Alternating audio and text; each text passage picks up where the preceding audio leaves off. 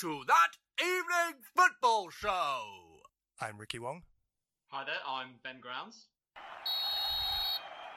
And we are live. Ladies and gentlemen, welcome to our uh, episode number 34, that evening football show. And normally I would have Ben waiting online for me, but I'm still struggling to try and sign into the account. But, you know, let's uh, let me work on that in the meantime. However, we have welcomed back uh, one of our guests, uh, you know, our frequent guests to come back onto the show. That's uh, Silvio. How are you? I'm brilliant, Ricky. Thank you very much for the invitation. I'm glad to be back and uh, can't wait to talk with you and the boys uh, About- about what's happening in the Premier League. Yeah, it's uh, it's a wonderful, wonderful thing that uh, you are able to come onto the show and uh, so spontaneously, you know. And obviously, we love having you on the show. And um, yeah, so how have you been? How have you been?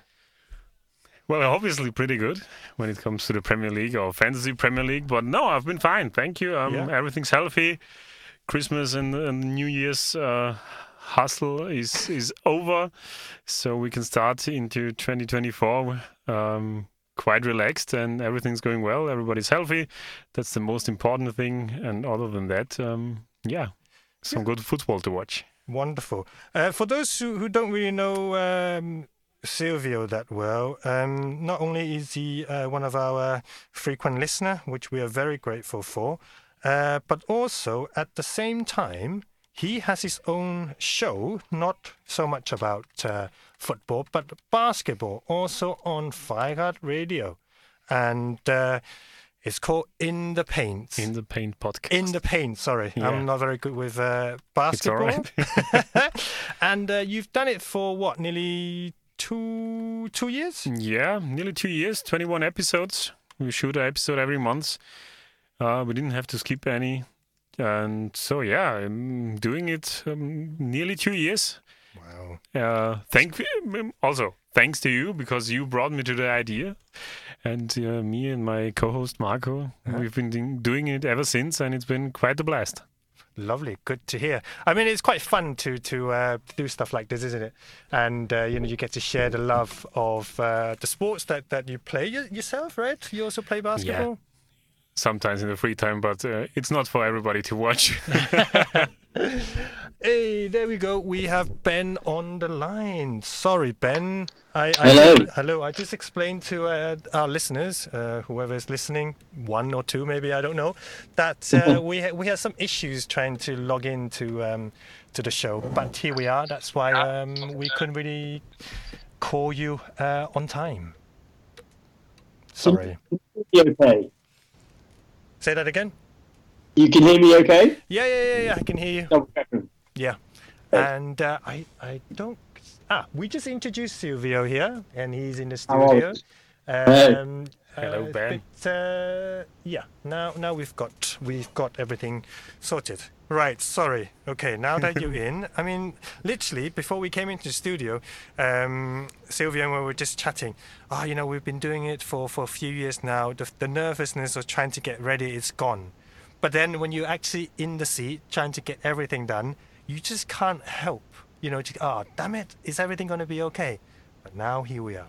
We can Here we are. We are pros. We're experienced, and uh, the complacency, Ricky, maybe has has crept into our performance with uh, with Dave absent, a last minute uh, failure of his fitness test. Um, Oh, yeah. Struggling in the warm up, wasn't he? But um, Obviously it- dodging me. Obviously dodging me. that's exactly what I thought. We thought Silvio's here, the king of Austrian FPL. So um, he he was he was panicking, but apparently uh, it was coming out of both ends. So um, nothing nothing new there from from Dave. But I'm sure he's listening um, from his sick bed. Oh, I hope so. It will be. It would have been. It would have been a, a good, uh, let's say, episode had he been been here. But you've you've spoken to Dave, you know, already, right? You know, you, you kind of had your uh, battle, uh, let's say, over the internet when it comes to FPL. He makes it a, a, a rivalry, but I don't see how it is a rivalry. So yeah, well, yeah, so to say. Um, so, I mean, normally we would uh, talk about uh, FPL towards the end of the show, but as Ben, as you mentioned, uh, we have. Well, are you still number one in Austria? Currently number three. Current number three. Last time we Wow. checked, lit- at the end of the year, you were number one in Austria, and that is a very, very good achievement. And we're very proud that you are part of our league and part of our podcast, radio show, uh, whatever you want to call it. So uh, let's strike the iron where it's hot. So, Silvio, do you have a spreadsheet like Ben, or do you listen to so many different FPL podcasts? You're trying to get tips, or is it, you know, somehow you just know these players who you pick would perform? What is your secret, or are you not willing to share? This year I had a, a little bit of a different approach than the last two or three years because in the early stages of my FPL career, if you want to call it, um, I was quite chaotic and not I didn't know what, what I was doing really. And then I started listening and watching all the FPL content on Twitter and podcasts and so on so on. And didn't really have a, a lot of success doing that. Um, you if you had a template team in the past years, you could hang, but you could never, let's say, attack the top ranks. So this year I had a, a little bit of a different approach because in the summer I really, when I decided I was going to play again, I said, okay, I need uh, some bullet points, what I'm going to do, what I'm not going to do. Uh, and then in the summer I saw the first templates team, template teams obviously, and quickly realized, okay, I have to maybe take a different approach and now it's going to come something that you don't want to hear, Ricky, but I saw in a lot of templates at the start of the season a lot of Man- Manchester United players. Uh, yeah, I was one of them. I had, Shaw. yeah, yeah, Rashford. Rashford, Obviously, Bruno, yeah. obviously. And I just thought to myself, I don't know if they will perform like they performed last year. And last year was, in my mind, maybe it's the Liverpool fan that's speaking, kind of a fluke, I want to say, because uh, Chelsea, Tottenham, Liverpool were so dreadful for the whole season that I thought maybe Man U got away with one finishing top four. And my first team was without a single Manchester United player, and I think that was the first big de- decision that helped me uh, with a good start. Wow, Ben, I- did you have I'll an? pop. Yeah, I, I liked your, your question, Ricky, because it was laced in cynicism. Um, the idea of, you know, where are you getting your advice from? Is it just you, or do you have, um, you know, a syndicate, a, a group of experts, or half time, like part time workers of FPL that Little you, uh, minions doing all the research pay, for you. pay a certain fee every month. Um, my, my question to you, Silvio, was you were you were number one Mhm. in Austria. Now you're number three. So what what what's happened? What what exactly has gone wrong the last uh, week or so? Uh, it was a it was a interminable uh, game week that we've we've finally finished yesterday with that brilliant nil nil draw between Brighton and Wolves that I covered uh, for my website. Um, yeah, what in this past week do you think? Ah, you, said you said in your answer there, which was brilliant, that you're you, you went away and um, at the start of your FPL career, you were quite impulsive. You made mistakes, a little bit like my life. Um, and now you're calculated. You've gone away. You looked at the template. You went against the grain. You were right to not back those Manchester United assets, which I still do now to this day for some reason.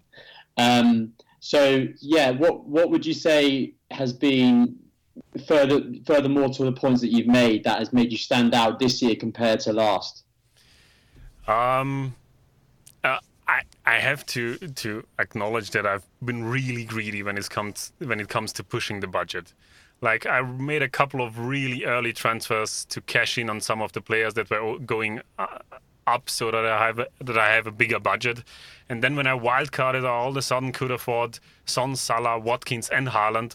And obviously that was a big game changer because you with with Palmer that you obviously have to own at this at this time of year, you you had a, a solid template that you then can build around, react on who's picking up form, and and yeah. So being greedy uh, was surely a risk, but it, this year it paid off for me. But it couldn't e- could have easily gone the other way. So it was quite quite, quite a gamble.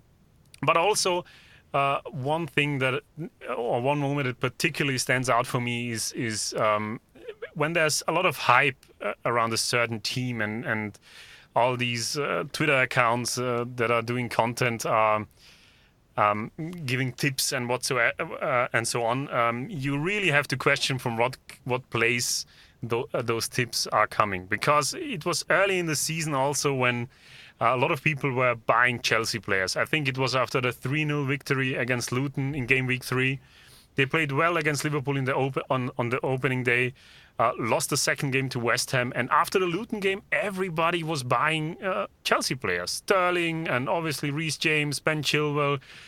And and I kind of thought to myself, it's a little bit too early. I knew they had a good run, uh, good fix, good run of fixtures against Forest, Bournemouth, Burnley, but I, I wasn't buying the Chelsea hype, and I stayed away from those from those transfers. And the people who bought Chelsea players a week, two or three later, already panicked, had to wildcard, and so I and I held the ship steady, so to say. You mentioned there about um, at the start of the season the the template. You could say now we're at that midpoint where the fixtures we're seeing coming up are very similar to what we had again. So there's always, in some ways, a template in mind. If someone was to say wildcard this week, um, off the back of what Kevin De Bruyne did in 23 minutes, there's always going to be a sort of a, a five players on everyone's lips who to sign, and it's about maybe being proactive and not being so reactive and and looking ahead. Do you think? In, in a similar way that you sort of didn't want to jump on certain Manchester United assets or Chelsea assets, um, we need a bit more uh, evidence, a bit more of a sample size before we go s- straight to Kevin. Yeah, I would I would definitely be, be uh, show more patience. I know it's it's that time of the year when Man City notoriously pick up their form, deliver result after result. But I would wait just a little bit to see if Haaland is really starting uh, already starting the next game, and then you have uh, a, a huge amount of uh, of a number of players at City that you can choose from. But I would definitely, and that's going obviously be my plan to bring Haaland back as early as po- possible. I will probably wait after next game week, but but uh, City players are for sure more reliable than Man United players or Chelsea players were at the start of the season. I'm just looking at the teams that we have, and and um, Silvio, you don't have Son for the past game, obviously because of the Asia Cup. Yeah. Uh, you got rid of him, and Ben, you got rid of him actually two weeks before he went away on the Asian Cup, Asia Cup, Asian Cup, whatever. But for me, I don't know. I, I kept him, and I don't think I will sell him. Um, because I, I just have a feeling that the price would fluctuate again, and I don't want to miss, you know, the 0.2 or however much he's going to lose. I don't know. It, it, uh, sometimes I'm trying I'm kind of thinking in my head, no, I need to to sell him in order to get a player that would actually bring me points. But my heart is kind of telling me, nah, I've got to keep him because I know when he comes back, he's going to kick on. So, is it difficult for you guys to make such a big decision to sell him? Because obviously Haaland hasn't been playing for a few months, a few weeks, let's say, and Son, he is a top player. You know, he's been earning quite a lot of points uh, consistently. So are you uh, what's the word in even English? Beinhard. So what, you you so oh, I can't even you know uh, what's the word I'm looking for? Stubborn. Yeah, in you, you can say that you you're so quick to your, to your decision. You stick by your decision and and not second guess yourself. Okay, okay, let's get rid of him because he is going away uh, on international duty. So a Salah, or do you think Yeah. nah that that 0.2 0.3 is gonna uh, Yeah. is gonna help me in the future? it, it's all subjective. It all depends on um, your situation and when you bought Son. I I didn't have much value wrapped up in him. If I bought Son at the start of the season, um, and then I would lose potentially 0.6, 0.7 to get him back uh, without using a wild card, then then you, maybe in your case, Ricky, you were right to keep him, put him on the bench, uh, wait and see how South Korea got on at the start of the Asian Cup, and then review it. We've had this situation now with Salah, where he looks like he's going to be out for at least a month with injury. Uh, Egypt aren't doing particularly well, but they have progressed to the last 16, so um, there is still a chance that Salah could could could go back out to Ivory Coast and play in the semi-final final if Egypt get there.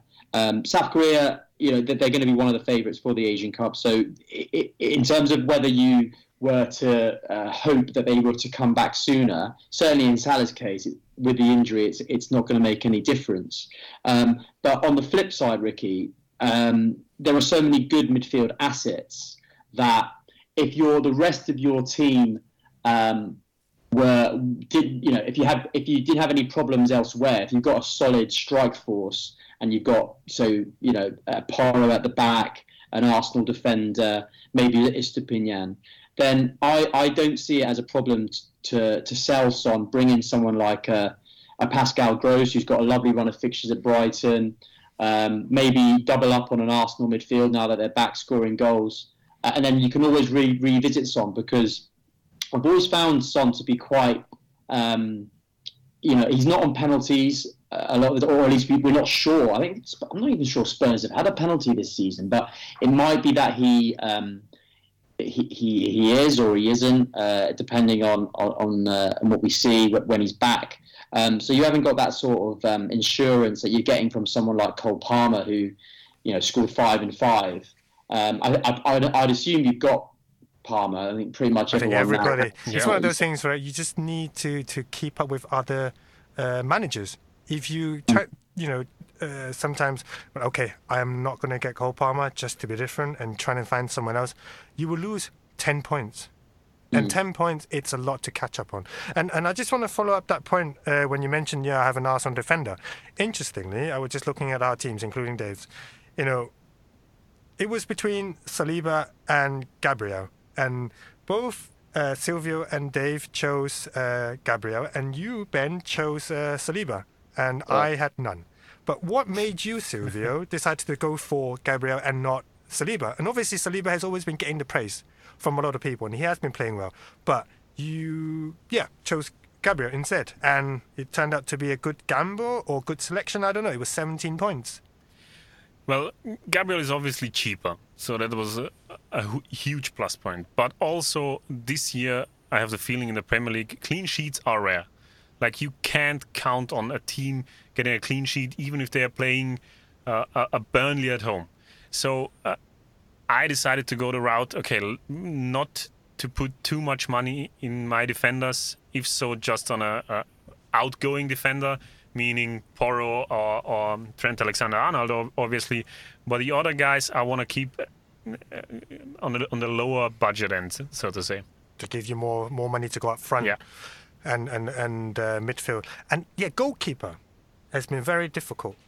I find this this season, obviously based on what you said about uh, clean sheets, and um, yeah, I, I bought Turner, and it, it seems as though he's not really performing as well uh, compared to early stages of the season. Um, and now going to the front of the field, Watkins. He hasn't done particularly well over the past few weeks. Ben, um, any any insights into what's happening to Villa? Um, I mean, Watkins for some managers has been very frustrating, but at the same time, I think I was a poor. I, I, I poorly managed him at the start. I had him from from the very first game week, and he was actually chipping along quite nicely with assists, um, but he wasn't getting sort of too many uh, double-digit hauls. He wasn't particularly explosive, and um, but he was fine. He was ticking along with say sixes and fives and sevens. Um, and then I, I came off him just as he was about to embark on his purple patch, and it really punished me. Just for uh, for the purpose of listeners and a bit of context, I'm currently 2.3 million in the world, despite um, my job being a football journalist. So I, I, watch about four to five games of the Premier League each weekend. Um, I was at the Brentford game against Forest at the weekend, and um, and thought that Ivan Toney, who a lot of people are thinking about signing now as a replacement for Watkins, I thought he was a bit off the pace, which you can you can kind of understand having been away for eight months uh, for the first 10, 15 minutes. And then uh, because of because of his free kick, the way he sort of responded and the crowd reacted to his goal, um, he kind of smelt and tasted what it's like to score again, and uh, that sort of released him. And the rest of the game, he was popping up in in areas, um, providing you know crosses like De Bruyne. Uh, and he's got that in his game. He's not just a finisher. He he can he can you know lay on assists. He can get the best out of his teammates. Uh, Neal Maupay looks a completely different player uh, with with Toney alongside him. What, So, what have you uh, done to him whilst he was at Everton? Well, exactly. Um, we we um, we made him forget how to finish, and, and yet now he's back at Brentford like he's never been away. Um, and and just to sort of tie it in with Watkins, I'm, I'm going to stick with Watkins for now. Um, I've looked at Toney's fixtures. I know they've got a double game week in game week 25, but it's it's um, it's difficult. I think they've got Liverpool and they've got Manchester City uh, in the same week that Watkins goes away to Fulham. So I mean, Watkins can quite easily outscore Toney in that one game week if um, if Toney fails to deliver in either game. So it, it's a difficult dilemma for all managers. Um, but if you wanted to say save a bit of money, uh, Watkins has gone up to something like 8.9 million. Toney's still at eight. So you can, if you need money to get back to Haaland to afford a De Bruyne, then it's it's not the worst move to make. So Ben is going to stick with Watkins and Silvio to, to move back up to number one. Are you keeping him or are you thinking of changing? Mm, I will definitely keep him. The fixture run is just too nice for Watkins and Villa have been clicking on a different re- level this year. Obviously, I have the feeling that there will come the moment where Villa will fall back and out of the top four. Uh, but the fixture run for Ollie Watkins is is just too nice. So I will definitely keep him. And, and like like Ben said, the, the, uh, Brentford have really a difficult and, and uh, next next couple of fixtures and some re- real heavy hitters. So I don't see, aside from maybe penalties, how he how he can produce a lot of goals. But on the other hand, I have the luxury of having Solanke on Solanke, uh, Dominic Solanke currently, so maybe that's something that I will be looking into to sell him and bring Toney in. But uh, once again, s- s- Dominic Solanke costs 7.1 million at the moment, so I don't know why I would make that move for Ivan Toney, who's been out for so long. Good point. Ben? I've got a, you know, we can discuss this. I think with with City having that double game week in 25 and historically being so strong in the second half of the season, they can so easily put together, you know, 12 game winning runs. They might have to do that again this season, given how Liverpool look like they're not going to be dropping points. Arsenal are back in form. Um, put Villa and Tottenham into that top sort of five six equation. It's looking pretty strong. Um, my question would be which Man City assets should you have the second half of the season? Should you have two? Should you have three? I currently own Alvarez and Foden. Um, I, I I'm with you, Silvio, with the, the lack of clean sheets. I've been on Ederson before. He got injured against Newcastle. They ended up subbing him. They conceded three in any case. Um, there's been a lot of talk in the community about Kyle Walker being a potential for the double game week. But again, it's a bit of a boring pick. I prefer to have you know defenders you can get uh, the upside of goals and assists. So at the moment, I'm thinking about going Foden, um, Alvarez, and De Bruyne um, because of you know my the way that my team's structured and finances. But yeah, my question I guess for you guys is is which which players from City to have uh, within the next couple of weeks. Um, I think two guys you really need to own. Phil Foden, definitely won. He's been playing brilliantly. I think. I mean, I'm a Liverpool fan, and and I hope City drop points every week. But he's just a fantastic footballer, and I think. Uh, they can rely on him every every week, game week. So I think Foden is a, is a really good shout, and obviously the big one up front is is Haaland. Uh, you can rely on him, uh, uh, depending obviously on how uh, quickly he will return to to full fitness. But uh, those two guys are definitely my, my main targets. Foden I already own, so I want to bring in Haaland, but I have I think 10.2 million in the bank currently because I transferred out Salah and Son, so it should not be a problem to bring him back in. But uh, what I'm definitely also not doing is bringing in any City defenders. I'm with Pep and his uh, weekly roulette game. And, and the lack of clean sheets, I'm just not sure who I would pick that I can rely on consistently. It's funny though, because I mean I only have Alvarez at the moment, and obviously I, I traded uh, Haaland out uh, when he was injured, but none of you mentioned Bernardo Silva, and I think he's six point five, and he is earning a pretty decent amount of points, and he's sure to play consistently as well.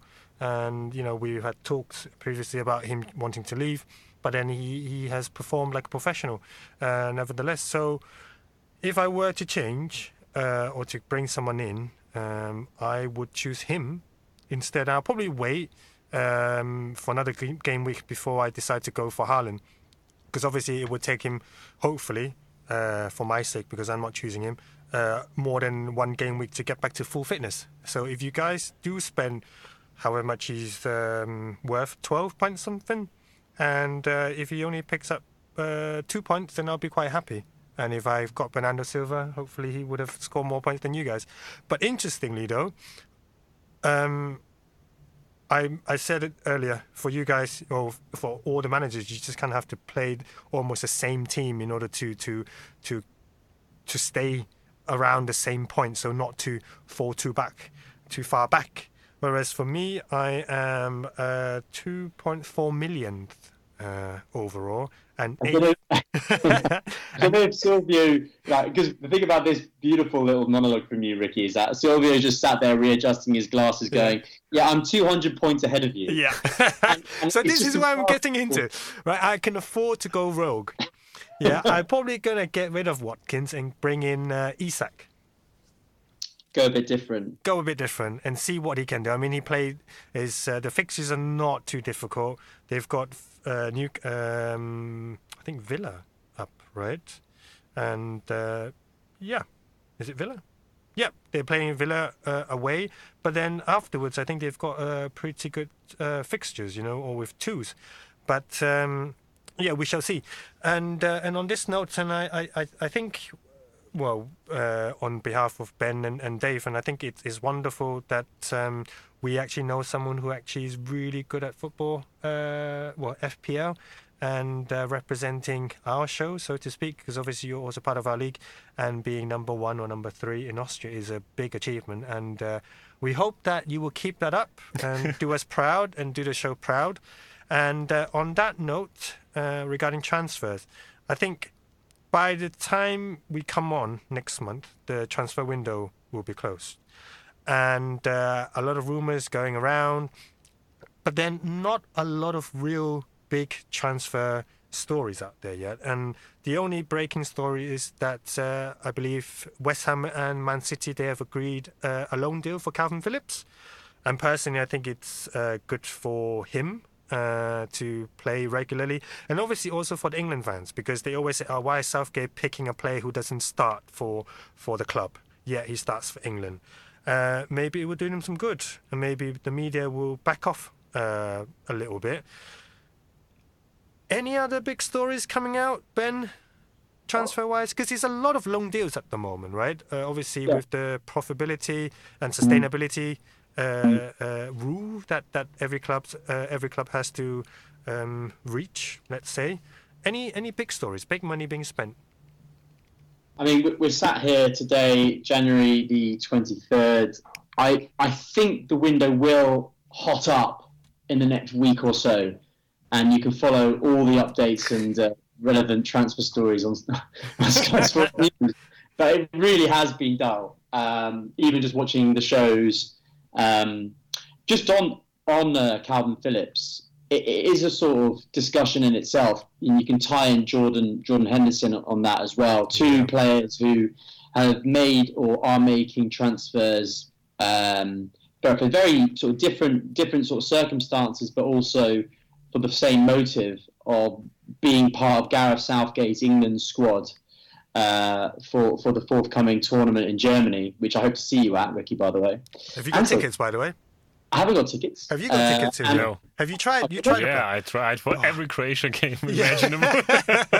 Imagine, yeah, Croatia fans in Germany would be amazing. Um, uh, I've run out of holiday, Ricky, but I am gonna buy holiday in order to be there, even without a ticket, Well, because I really want to let's- see Kalvin Phillips. Yeah, let's let's meet in Munich because obviously Munich is the closest uh, city to Innsbruck, and uh, it'll be fun to have a kind of like a trip, get together, and uh, even if we can't be in a stadium, we can be there to soak up the atmosphere. Yeah. Yeah. How old were you when the Austria Switzerland Euros took place? 13 years old, yeah. You were 13. Did you did you uh, manage to, to go to any games? No, I, I really didn't see a single game. I just watched uh, before the tournament. I don't know who was playing. I think it was Austria against. I don't know. They just had a friendly in preparation for the tournament, but no, no Euro game. But you were a football fan already, right? Yes. Okay. Yeah, about 13 years, so not Yeah. able to go alone and. My dad was is kind of similar to me. Either I'm watching Croatia or nothing, so it was nothing. I see. My first memory of Croatia in my lifetime was in France '98, and they beat Germany three 0 and it was. I love the kit. I love the away kit with the, the, the, the red and the white down the side panels with the blue shirt. And Davor Suker scored, and it was a big shock. I remember being told because um, in those days it was just terrestrial television. So we had '96 where England lost to Germany in the in, In the, the penalty shootout, bawling my eyes out in '96, and then in '98 when it was back on the television uh, on BBC, and uh, I thought Germany were you know the team to beat. They were the team that were the baddies, like you know the rivals, and and then to see Croatia come along and win three 0 um, I immediately sort of fell in love with that Croatian team.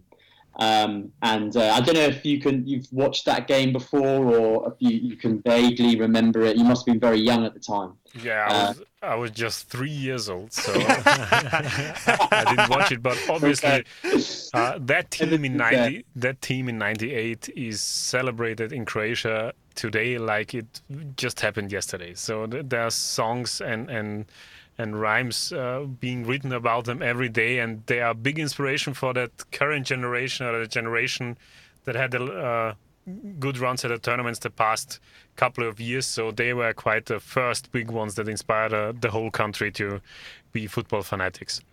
I think my, my, my first memory of um, of Croatia was also the '98, but I was young. I wasn't I wasn't really into football back then, playing wise, but watching it was it wasn't for me.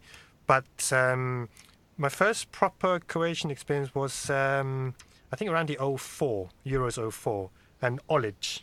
Yeah. I think he was he was in his prime, if I pronounce that correctly, Olic. And uh, and the kit, of course, it, it's so um, in your face, but in a good way. Yeah. Because you don't really see that kind of kit. You know, it's always single color, but for Croatia, it's the red and the white. And uh, I myself bought a Croatian top as well. You know, so uh, I'm a token Croatia. And uh, it was great fun because we we actually went to a public viewing together. Yeah. Uh, it was against England. Not a good day. Not a good day. uh, but yeah, it, it was good fun. Uh, you know, you, you, you get because uh, there's a big Croatian community in Innsbruck, and you know, it, it feels like you were actually in the stadium sitting next to real Croatian fans. I mean, of course, they're real Croatian fans, but you know what I mean, being in the stadium. But unfortunately, uh, I, I supported England, uh, who were on the losing side. But you know, it, it's a good experience uh, in that sense. But not wanting to go too much of tangent when you talk about generations you know old players you know inspiring the current generation i don't know if you guys have uh, heard of this series on netflix called captains of the world Yeah. and I finished that last week. Uh, six episodes, I think six. I don't know. Well, probably more. But anyhow, and um, it, it, it's so wonderful. You know, it, it, it's based on the uh, the World Cup in Qatar, but then obviously each captain they say you know uh, who inspired who and what made them into the player and trying to be that. Uh, the leader of their respective countries, and uh, if you haven't watched it, Ben, you, you I don't think you have, have you?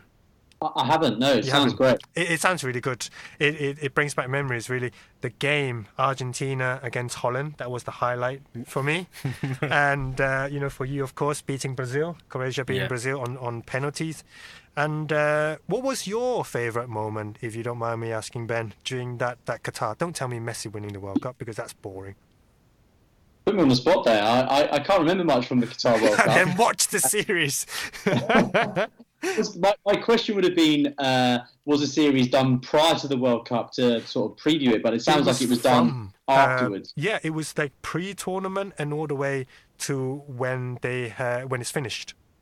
So the Yeah. preparation for World Cup, not a lot, but I think a lot during the game. So how they went through, and obviously you you you man they they film uh, what's hap- what happened in the dressing room. You know, players' interaction. Uh, obviously, it's done with FIFA, so they they managed to grant uh, to have access into the dressing room and to all these interviews. So uh, yeah, it's quite interesting. Obviously, with the Messi and uh, um, what's his name again? What Weghorst. uh, how they uh, interact with each other after the game is very interesting. Why Messi got so angry uh, during that game. So uh, yeah, it's worth a watch. That was a great game. I, I did the minute by minute for it, and it was amazing. It was. Absolutely amazing. And I, I love seeing all the time, given how much football we watch, I just love seeing things for the first time that have never happened or seldom happen on a football pitch. Um, and you had that sort of um, hockey style goal that, that the Netherlands Yeah. scored, which you rarely see. It was brilliant was so and given good. the pressure that they were under to pr- pr- produce that in that in that moment, um, took my breath away. Um, and I also, I think it was in that game where a player kicked the ball into the the subs bench, Yep. which was sensational as well. Wonderful. Um, wasn't accidental. Totally knew what he was doing. no punishment. No punishment. No Yeah, punishment, no. Uh, which is what you want to see. But yeah, many many good memories, and yeah, I'll, I'll give it I'll give it a watch. But to segue back to transfers, yeah. thanks. thanks. Yeah, I, I don't see Kalvin Phillips at West Ham personally. Uh, he's going to have more chance of minutes than he does at City. Let's be fair. uh, With with Rodri in the team, with De Bruyne coming back and Bernardo Silva, that's pretty much Pep's set uh, three-man midfield. Um, but even at West Ham, I get it. They they have the Europa League, so they've got loads of games to be playing, and they've been, um, you know, they've had their injury problems uh, themselves, but they found a nice balance with Edson Alvarez in that midfield, replacing Declan Rice. Um, Soucek seems like he's back to his old self this season, playing slightly further forward with with James Ward-Prowse in the team, and I think that's Moyes' first choice midfield. Um, so Kalvin Phillips comes in, and it looks like he'd have to slightly, you know, change maybe Ward-Prowse's role. Maybe he moves slightly to the to the right, but that's where uh, Kudus has been playing particularly well uh, to free up Bowen. So it, it's um, it's one of those where clearly there would have been a conversation with David Moyes where it's a it's a loan deal with an option to buy. He's only made 35 appearances for Man City since July 2022, so we don't even know what type of footballer we're going to get. Uh, whether he's going to be the same player that he was at Leeds United, or or, or whether he's going to take a bit of time to get going, because he really hasn't been fancied uh, by Pep. Um, but he's, he's had many, many options on the table. He might have gone abroad uh, as well, but he, he wants to be playing in the Premier League and, and to catch Southgate's eye. But yeah, I mean, you- you're talking about who he could replace, and obviously, you know, Kudus is, is off uh, in AFCON, and uh, Paqueta is also not available. Maybe he has a chance to shine. I mean, Silvio, do you follow much, uh, you know, in terms of other teams, how they perform, or you solely, solely focus on Liverpool? No, I do watch a lot of Yeah. and consume a lot of Premier League. just like Ben, right? You know? nah, I think I think that's that's the luxury of of you know being able to watch all these games. And um, interestingly, before Ivan Toney, because going back to Ivan Toney, um, he was saying that he wants to leave, but he decided to stick around. You never know where he's going to leave, so that that's a good sign for for Brentford. But interestingly, Bayern Munich is interested in Kieran Trippier. Obviously, they bought Eric Dier, uh, who hasn't played football for Tottenham uh, for a long time, and he's going to uh, player who, who I could say has been a, a star player, well, one of the star players for for for Newcastle.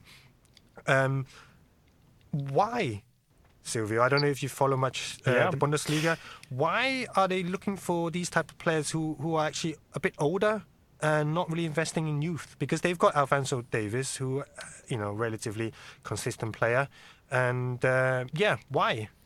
I think with Bayern, it's it's they don't they know the talent in Germany very well, and I think they watch uh, really from the youngest age. But uh, when it comes to international transfers, uh, I I sometimes have the feeling that they don't want to take too much risk with young players, especially when it comes to these uh, horrendous prices that are being paid and transfer sums that are being ta- paid in today's uh, football game. So I think they look for proven players that can instantly improve their team, help them maybe push in the Champions League because they've they are already out of the German Cup. The Bundesliga is also not looking too good because Bayer Leverkusen with Xabi Alonso are performing exceptionally well. So I think they are just looking for somebody who's proven, who has the experience, and who can have an impact immediately. So that's maybe the only reason I can see why Bayern could be interested in someone who, like Kieran Trippier. But very short term though, because obviously he's not the youngest players uh, player, and uh, you, you could probably get max two years. Um, just like Man United buying old players, and it hasn't worked so far. So um, it is an interesting one. Um, I saw I saw some stats on the internet uh, today or yesterday. Is that Kingsley Coman has won a league title every single season that he's played, and Harry Kane has never won a trophy. So one of these two uh, is going to lose that uh, streak. Um, ben, obviously being uh, an Englishman, a proud Englishman, you would want Harry Kane to do well. And uh, how uh, have you been following him in the Bundesliga? Yeah, yeah, we have. We uh, we follow him every everywhere he goes, whenever he scores, because we've got the rights um, to the Bundesliga. So um, we care a lot about how Harry's doing, and um, it is it's very interesting. You mentioned Ricky about Kingsley Coman, his record, and um, the fact that Harry he gets lots of goals. He's likely to be the Bundesliga top goal scorer this season in his first year in Germany, but he's out of the didn't win the German Super Cup, out of the German the German Cup, and um, seven points off Leverkusen. Um, lost to Werder Bremen at the weekend. Uh, the first time Bayern have lost to them since 2008, and Leverkusen getting a last-minute winner at Leipzig. It's um, it, is starting to look like we've got a bit of a title race, but you know Bayern, there's still a long way to go, and maybe giving someone like Leverkusen with with Xabi Alonso there a seven-point start going into the the second half of the season, it's going to be very very watchable. Um, but yeah, Liv Matthäus came out and he said he, he wasn't certain on the signing of Eric Dier. He's criticised the club for their transfer strategy, signing these players who are, in, in Trippier's case, 33 years of years of age. But Newcastle uh, have rejected a bid today, Tuesday, uh, of around 15 million euros for uh, for Trippier from Bayern. So we've still got you know seven or eight days left of this window. It'll be very interesting to see if Bayern do come back in with an improved offer. Um, but uh, yeah, Newcastle are in a bit of a, a, kind of strange situation in a way. Um, you mentioned Alexander Isak earlier. Um, throw in Callum Wilson as well. There's been a few of their players where uh, there's been talk in the last few days that they might, might they might need to sell them in order to um, to buy to buy you know more players uh, under the under their under their current situation and how much they've overspent um, in the last three years. Um, it's it's one to monitor because with with the Saudi investment, I don't see them going away anytime soon.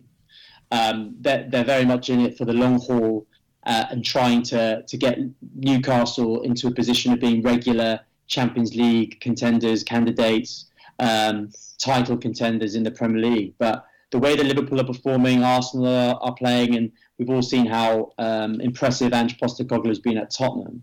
Um, they, they do need to invest again, unfortunately, because a, a lot of those players, it feels like we've come to the end of this first cycle under Eddie Howe. If he is to get a second um, go at it and, and put, put another strong squad together to compete with those teams, um, it, it might be that they need to, to sell a player. They're not going to get a lot, let's be honest, for, a- for a 33 year old, but they might need to sell one of, you know, Isak or Bruno Guimaraes, if not this window, then by the summer uh, in order to stay within the parameters of FFP. Interestingly, that you mentioned uh, the Saudis are not going away. Um, maybe in terms of owning football club, because obviously with the money that willing to pump into a football club, and I, I, I presume most of them will want to be part of the Premier League, but not so much in terms of uh, their own football clubs. Uh, we're hearing stories. Uh, we mentioned it earlier with Jordan Henderson leaving and not getting paid a single penny during the time that he was there, and he's been losing almost all the games uh, in in his team, managed by Steven Gerrard, a former colleague, and now he's in Ajax. Um, uh, and also with with uh, Benzema, also is rumored to wanting to leave, and uh, is it Lyon or Marseille? Is it Lyon? I think we're trying to find a deal to try and sign him back. Uh, are we slowly seeing the cracks uh, for the Saudi Pro League, Silvio? I mean, I don't know how much you follow it, but maybe from, from reading or from looking at social media through social media, uh, what's your take on this? Yeah, I, I think it's the the start of the end because I I mean I have to say up front I was very critical from the from the very start because uh, it's an artificially created league.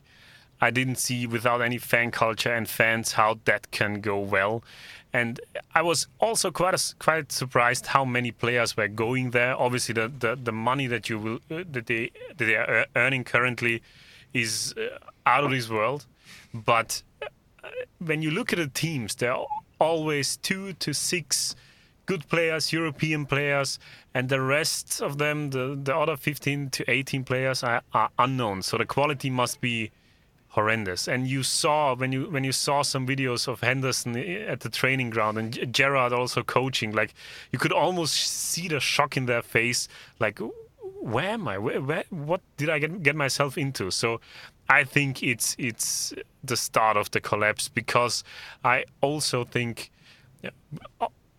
my friend group. I'm just basing this on my friend group, but nobody is watching or keeping track what's going on. Nobody cares about the Saudi Pro League, and I think that's the whole of Europe uh, almost uh, united to not care and not watch about the the Saudi Saudi League. Funny enough, that there's there's another rumor going on about uh, Newcastle, focusing on Newcastle again. Almiron is being targeted as well uh, by uh, a Saudi club. The fact that they need to sell, just trying to be uh, remain uh, within the rules, you know, FFP. I I yeah, I also wasn't a fan of it. You see players going there, and Jordan Henderson was crit- heavily criticised, right, by by the people back in England. Uh, he's only going there for money, and uh, he hasn't done particularly well, and he hasn't really.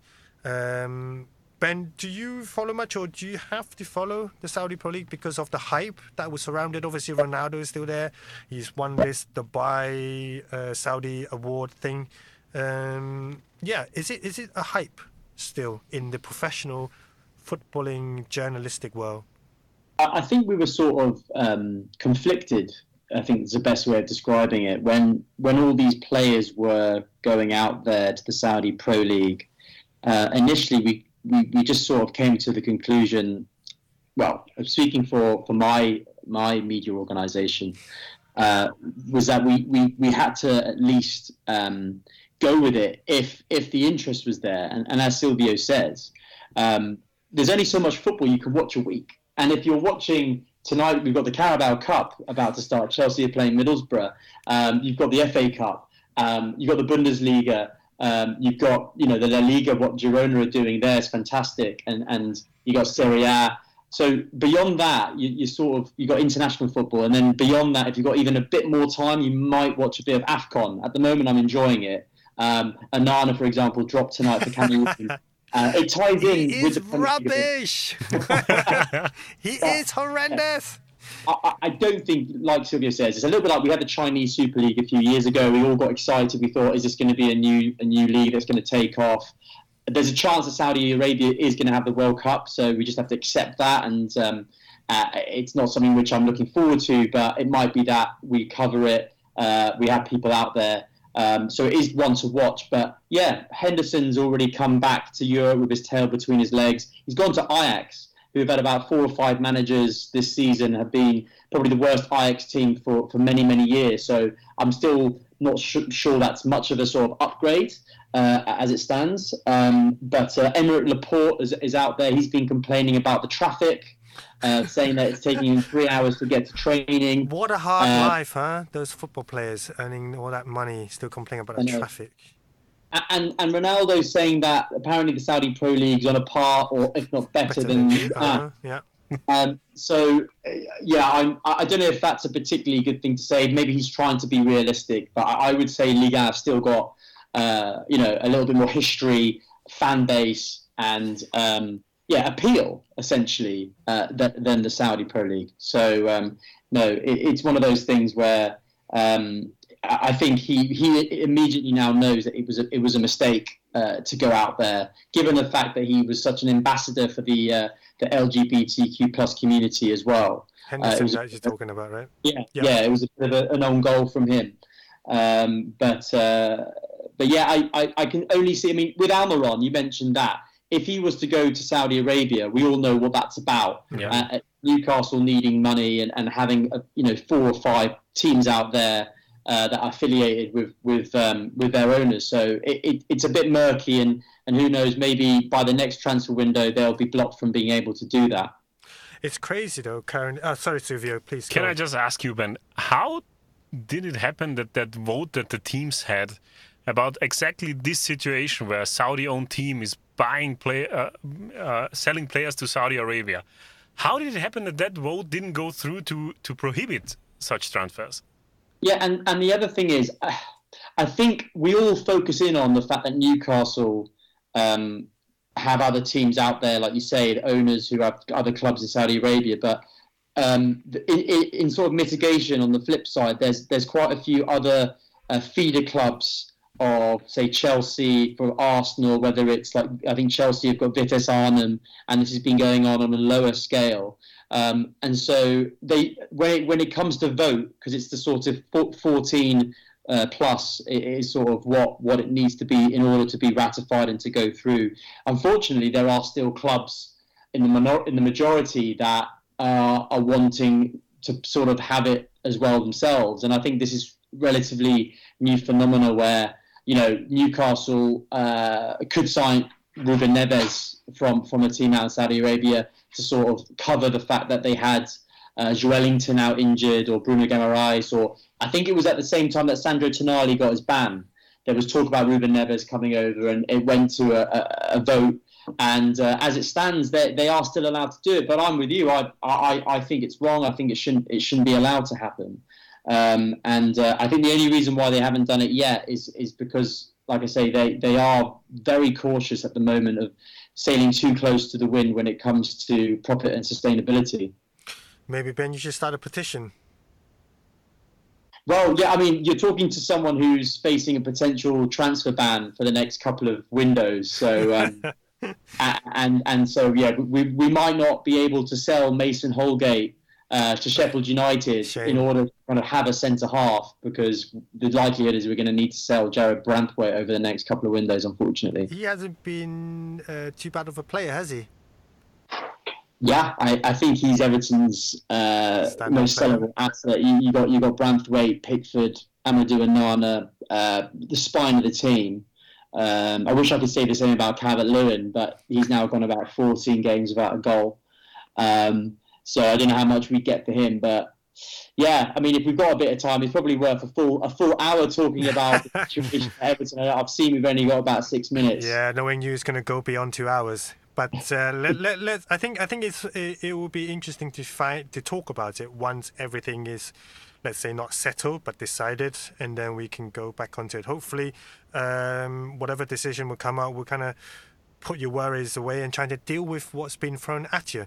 I mean, obviously, with the first charge, you guys actually performed relatively well uh, from from then on. But yeah, it's a bit unfortunate, and I think obviously privately, uh, we we did talk about what's happening with Everton, whether it's unfair or not. Who is you know we're not there, we can't judge, right? It's up to to the um, whatever board is trying to clamp down on the uh, spending uh, or selling uh, the financial rules.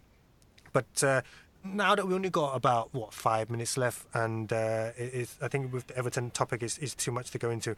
Um, I think something light. You know, I was before before um, I interrupted Silvio.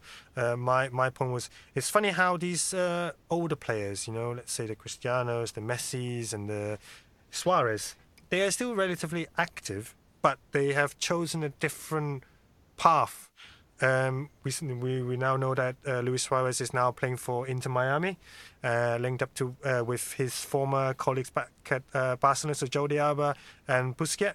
They seem to be having a lot of fun, but um, the latest game that they both played uh, ended up in a nil-nil draw. Is it a sign that these players are finally, you know, showing their age? It's not definitely not because MSL M- MLS is uh, has become all of a sudden too competitive for Messi and Suarez and co. What, what what's your take on that, Silvio? Yeah, it's it's the time has come. Like it's it's time for the passing of the torch, Yeah. and uh, I think Ronaldo doesn't want to admit it, but he knows very well there's a reason why he went to Saudi Arabia.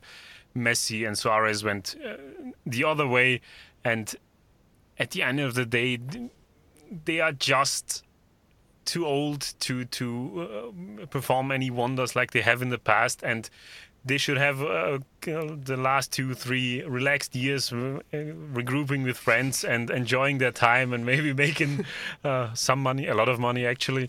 And yeah, I think it, the time has definitely come. So we as fans, as much as we like to hang on to the nostalgia of those two competing competing against each other, but it's it's they're at the end of their career and, and rightfully so they deserved it and and there will come definitely the day very soon when they both say it is enough for us both So MLS is kind of like a retirement home for for footballers. You know, earn a lot of money, no pressure whether they should perform or should not, as long as they're on the pitch, as long as they have all the fans uh, watching them play and they're happy. Ben, But we, we, we know that when you go back to Bedford School and you, you, you dust down the boots and put them on with your mates, you don't always win. You know, you, you have this image in your head of, you know, being able to reenact those wonderful goals that Messi scored uh, at the Bernabeu, you know, latching onto Jordi Alba's pullback. It was just mesmerizing when you watched it. They did it so many times, but to read to do it again six years down the line, seven years down the line. Um, the, am I right in saying these were these were pre-season games? That's the other thing you might say is that these Mhm. are competitive players. You know, they're one thing when they're playing in friendlies, and they're a complete different beast when when it really matters. When we get to the the MLS playoffs, um, they might really want to turn it on. Um, but uh, it, it's kind of win-win. If they if they go out to Miami and they are they start being like the Harlem Globetrotters, start scoring loads of goals, it's, it's great for us. But on the flip side, for the Americans out there, they want to they want to show that their league is developing. And if if these sort of players who've got you know cabinets full of trophies are struggling out there, you could say that's also a, a, success for the MLS because it's showing that the league is developing and it's more competitive and it's not such a, a retirement home where you can still be the same players you were at Barcelona 10 years ago. So, um, yeah, I mean, the, the bottom line is it's, it's going to be very difficult to get a ticket out there because people are going to be, you know, queuing up round the block to, to watch these players play. definitely, and I I, I, I was going to say even though they they are not the players that they were, they still attract a certain amount of uh, fans or people to to to go and watch them play. And uh, well, let's see. I mean, maybe we're biased because obviously in a in a country that calls football soccer, uh, would never be as competitive. Uh, uh, compared to, to Europe. I mean, that's just my personal view, and it has shown. I mean, they have improved, but not by a lot.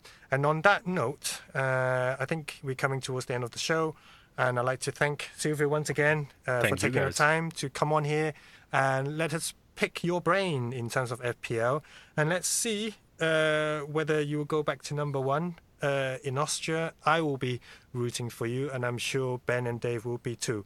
And uh, yeah, maybe uh, next next month we will see how Everton develops the situation and the close of the transfer window. So, um, and on that, I wish you all a lovely evening. Thank you very much for tuning in, and sorry about the technical issue. Ciao.